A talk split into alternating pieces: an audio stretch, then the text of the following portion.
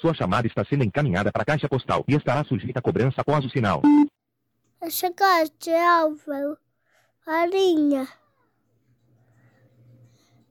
E você gosta de boneca? É House of Dragon. Fala. House of Elf. House of the Dragon. House of. House of the Dragon.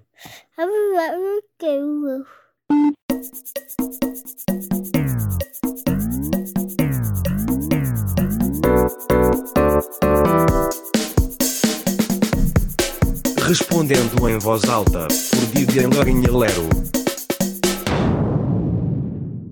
Bem-vindos a mais um Respondendo em Voz Alta, o primeiro programa a ser apresentado pela apresentadora do programa Respondendo em Voz Alta.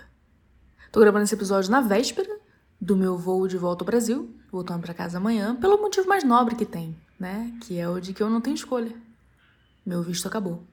E arrumando a mala para viagem, eu descobri que não pode levar mais de 100 ml de líquido no avião, sendo que eu estava planejando levar uma garrafa com significativamente mais do que 100 ml de vinho para dar de presente.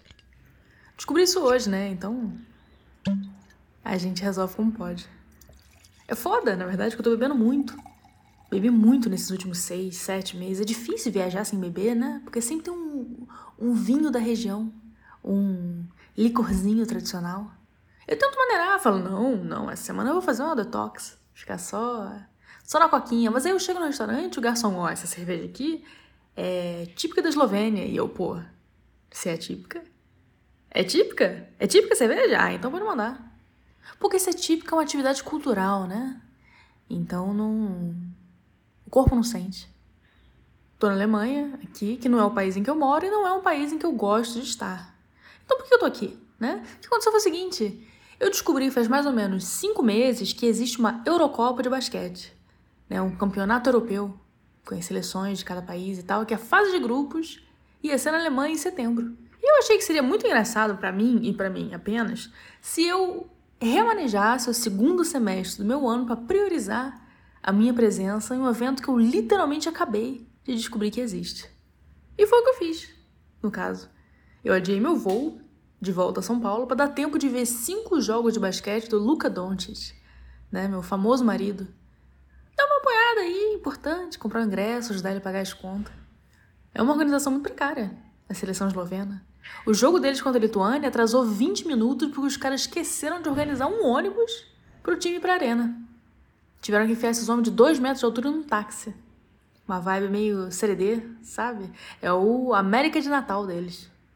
Ainda mais que o Luca tá super fora de forma, o que não quer dizer que ele joga mal. Muito pelo contrário, ele bateu tipo uns três recordes absurdos do campeonato essa semana. Se abre o Instagram, é tudo uns posts tipo Luca Doncic hoje fez a maior pontuação individual no Eurobasket desde 1752. Aí você vai na arena, vê o jogo, deu seis minutos ele tá encurvado com a mão no joelho. Sem ar.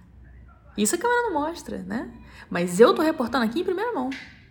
Jornalismo não exige recurso. É só chegar.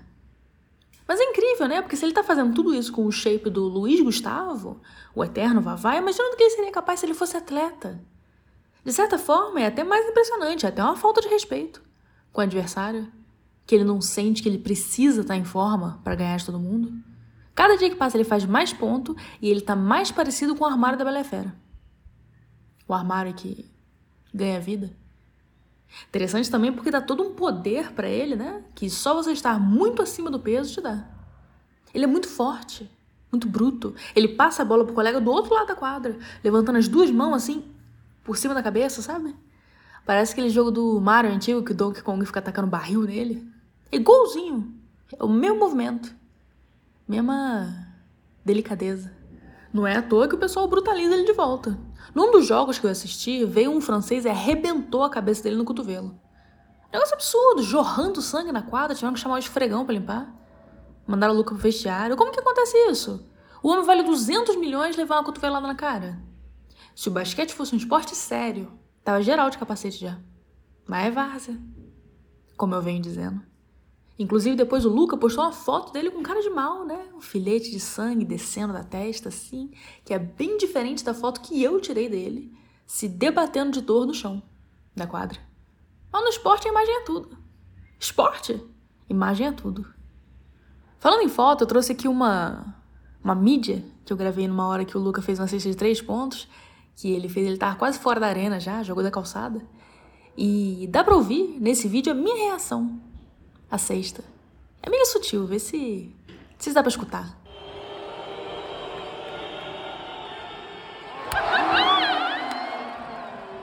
Deu pra ouvir? Vamos dar um replay. O som que eu faço no final desse vídeo não é um som que eu já tenha feito na minha vida até agora. Bacana, né? Bom saber que ainda existem novos horizontes. Enfim, como eu tô gravando esse episódio ainda na fase de grupos e eu vou postar logo depois da final do campeonato, vou deixar aqui algumas previsões pro que aconteceu. E aí, qualquer coisa vocês me corrigem. Eu acho que a Grécia chegou na final com a Eslovênia e o grego deu uma enterrada tão fodida na cabeça do Luca que deixou ele sanfoninha. Igual o Papa Léguas fazia com o Coyote, sabe? Deixar ele igual uma mola. Então a Grécia ganhou e o Lucas saiu só com medalha de prata. Mas o nosso casamento blindado há de resistir a mais esse obstáculo. No caso, o obstáculo principal sendo que a gente não se conhece e que ele é casado com outra. E aí, galera, tudo bom? Tô aqui falando do dia da final do campeonato entre França e Espanha. Porque a Grécia caiu nas quartas de final. E a Eslovênia também. E o meu casamento blindado com o Luca não era blindado contra isso, né? Eu não vou ficar com um homem que sai de campeonato nas quartas. Então, estou no Brasil, novamente, e novamente solteira. Opa, falando solteira. Alô? Bom dia, noite, Laurinha. Tudo bom? Vi recentemente no Twitter que você queria falar sobre House of Dragons. É, se você quiser falar sobre isso, você pode falar. A sua opinião, claro. Mas o que eu queria mesmo era só mandar um áudio para que meu ex que escutar o podcast escutasse a minha voz. Tô sentindo ele me superando. Isso não vai acontecer. Não vai mesmo, querida. A gente não vai deixar. Oi, Laurinha. Eu escutei o seu programa anterior sobre incomodar as pessoas à sua volta, às custas do seu próprio bem-estar e às vezes sobrevivência. E eu tenho um relato para contar, que é o seguinte: o meu melhor amigo, ele tá ficando cego. Ele tá com a visão toda borrada e ele simplesmente não vai no médico porque ele não não quer. Ele não quer incomodar, ele não quer ter esse trabalho de ir até o médico. E eu fico muito indignada, eu fico muito, muito, muito puta. E ele só não vai, ele não se incomoda com a ideia de que talvez ele vá ficar 100% cego para sempre. Eu, eu fico indignada e eu só queria expor aqui a minha indignação. Eu me identifico muito com seu amigo, que eu sei que não é o que você queria ouvir, mas é o que eu tenho a dizer. Me identifico. Eu também não preciso ir ao médico para saber o que tá rolando comigo.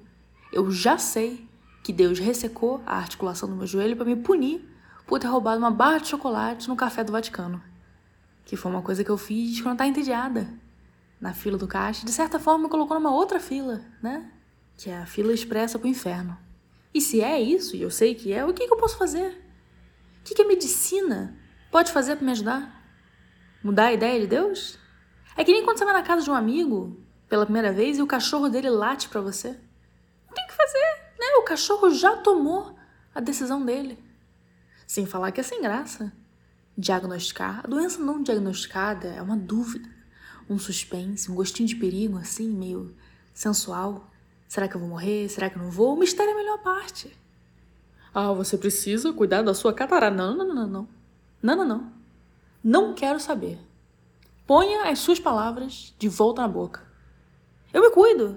Tá, eu cuido da minha saúde. Quando eu fiz 25 anos, eu cortei todos os meus vícios, tirando beber e fumar, e eu comecei a usar o celular ainda mais. Eu vivo uma vida normal e é direito meu nunca saber o que está acontecendo com ela. Mas vamos dizer que você queira suprimir o livre-arbítrio do seu amigo e ajudar ele a cuidar dos olhos. Eu tenho uma dica para você, que é o seguinte: toda vez que eu tenho que marcar médico, ou sei lá, agendar um dia no poupa tempo, ou fazer qualquer tipo de ligação, eu peço para um amigo meu fazer. Resolve aí pra mim, pô. Porque é muito mais fácil resolver o problema dos outros. A gente procrastina o que é nosso, né? O que é pro nosso bem. Aí o outro resolve o seu e quando ele precisar de alguma coisa, quem resolve é você. É uma solução comunitária, madura, que ainda te permite ser preguiçoso demais para resolver a própria vida. O melhor de dois mundos.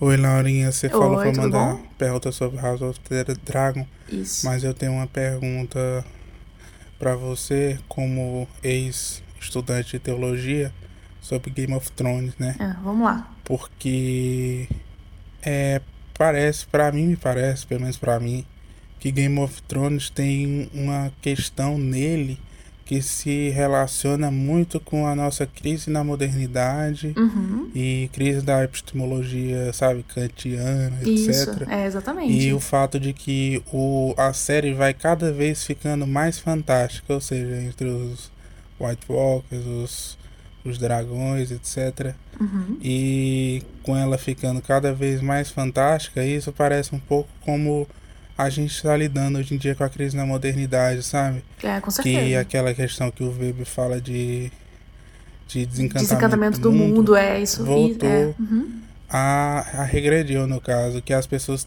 estão cada vez se apegando a outras ontologias, ontologias fantásticas, É para se verem livres dessa maldição que é o dia a dia é, da modernidade. da modernidade, é. Então eu Uhum. acho que, que eu queria um comentário seu sobre essa questão de Game of Thrones, sabe? Que para mim parece que o sucesso da série se relaciona muito a isso, o fato de que a gente se vê na série mesmo sendo um contexto completamente diferente. É. Não, você falou perfeito. Nada a acrescentar. Oi, Laurinha. Eu fui para Ubatuba. Para quem não sabe, Ubatuba é uma cidade que fica no litoral norte de São Paulo. E é muito difícil de chegar lá. A serra é íngreme, é cheio de curvas. É difícil, as praias são pequenas, apertadas, porque tem montanha atrás e tal. E a- chegando lá, analisando o relevo da região, eu percebi que o ser humano não era para estar ali, porque não tinha como ele chegar ali de carro o- não foi projetado o carro para atravessar a montanha. A gente construiu estrada para chegar na praia. Ali tinha que ter tartaruga, não gente naquelas praias. E a gente chegou lá e invadiu isso. Será que o ser humano não está ultrapassando os limites de que ele pode fazer no planeta? Essa pergunta é boa porque ela começa muito específica, né? Esbanjando conhecimento geográfico do, do interior de São Paulo. Ah, porque é Ubatuba, e a montanha, e a tartaruga, e não sei o quê. Pra aí no final o cara perguntar se o ser humano passou dos limites do que fazer no planeta. Que é uma pergunta que não precisa de absolutamente nenhum contexto. Porque a resposta é não. Enquanto você puder fazer alguma coisa contra o planeta, você não passou do limite ainda. O limite é o planeta ainda existir. Ah, mas vai destruir o planeta. Não vai.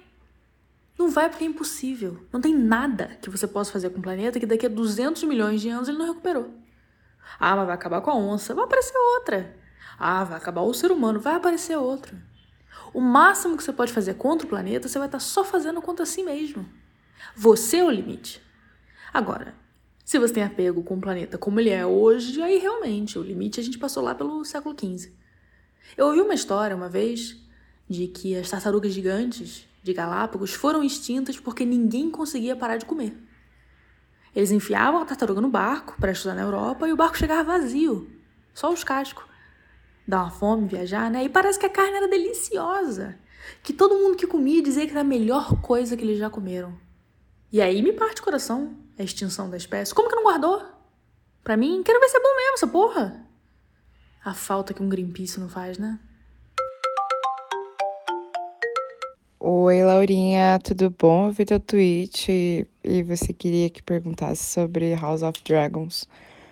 E então eu vou perguntar. O que, que você achou sobre a série House of Dragons? Dragons? Dragons.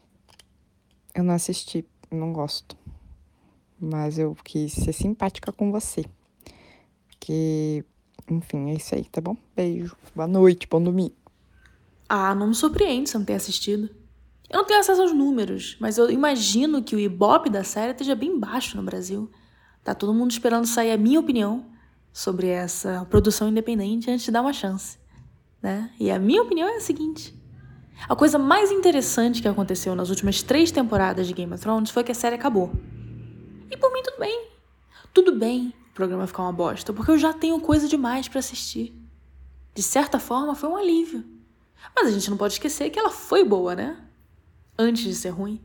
Eu fui rever o piloto de Game of Thrones essa semana, meu, a sequência inicial, um orçamento de 20 reais. Um monte de manequim, lente de contato azul que você vê em vídeo da rede social Kawaii, mas a tensão tava lá. A atmosfera, a profecia, os crimes secretos, a promessa de um mistério. Não tem mistério nenhum. Na Casa do Dragão, não tem nada a ser revelado. Na Casa do Dragão, todo mundo sabe exatamente o que quer e por que quer e o que fazer para conseguir. Parece que todo mundo na série fez 15 anos de terapia. Deve ter um lacaniano de plantão no castelo. Quando a Ranira fica chateada, a gente sabe que é porque o pai dela quer um filho homem e ela se sente inadequada e deixada de lado. Como que a gente sabe disso? Porque ela falou que é esse o motivo já no primeiro episódio. Lembra do Littlefinger na primeira temporada de Game of Thrones? Ou o eunuco lá? Tinha tanto personagem que você não fazia ideia do que, que tá rolando na cabeça deles. Casa do Dragão, não. Todo mundo ali é transparente. Eu quero X e eu vou fazer isso acontecer por meio de Y. Tá tudo tão na mesa, tão jogo aberto que eu não consigo me importar. Ah, mas a menina, foda-se a menina. Ah, mas o tio cagando pro tio. Não é problema meu. Você não conseguiu fazer isso ser problema meu. Que fique claro que eu não estou torcendo contra. Eu quero que a resto da temporada seja bom. Quero que seja uma obra-prima. Para mim, a obra-prima é um dos melhores tipos de arte. Mas isso não vai acontecer se essa série não tiver um mínimo de tensão. Cara, as reuniões do rei discutindo a guerra com o conselho dele parecem City 2000. Quando você corta o orçamento de transporte da cidade aparece um secretário dando esporro. Você vai se arrepender disso. É nesse nível. Falando em lacaniano de plantão, tem um texto do Lacan que ele diz assim: Se um homem que acha que é rei é louco, um rei que acha que é rei não é menos louco que ele. Ninguém sabe o que Lacan quis dizer com isso, mas não deixa de ser engraçado que o conflito central da Casa do Dragão é quem tem direito ao trono, sendo que essa era a parte mais sem graça de Game of Thrones. Ninguém se importa, tanto faz. Não existe isso de ser rei legítimo, todo rei é ilegítimo. O interessante era a mulher dando pro irmão. A outra lá, que não queimava no fogo, o psicopata júnior, isso que te prendia, né? A sucessão era só o plano de fundo, aí dessa vez eles pegaram o plano de fundo e esqueceram o resto. Então, só resolvendo tudo na conversa, o que de certa forma é ótimo, né? Aliás, mostra o meu egoísmo de querer uma história interessante. No fim das contas, o importante é uma comunicação saudável. Parabéns aí ao canal HBO pelo hit consciente nesse Setembro Amarelo. Opa! Falando em Setembro Amarelo, tá na hora de bater o ponto. Se quiser mandar sua pergunta, sua mensagem, sua crítica, a minha pontualidade, o link é t.me barra Laurinha Lero ou só procurar Laurinha Lero no Telegram. E é isso. Até mais. Sua chamada está sendo encaminhada para a caixa postal e estará sujeita a cobrança após o sinal. Oi, Laurinha. Tudo bem? Oi, Tam- Laurinha. Tamo Oi, aqui no mercado de A BH. gente falou assim que você nunca responde nenhum áudio nosso no seu, na sua rádio. E é sobre isso. E a gente resolveu te falar agora. E que você tá no Egito. E que o seu irmão mostrar a sua cara. Eu não quero saber qual que é teu rosto. mostra a bunda.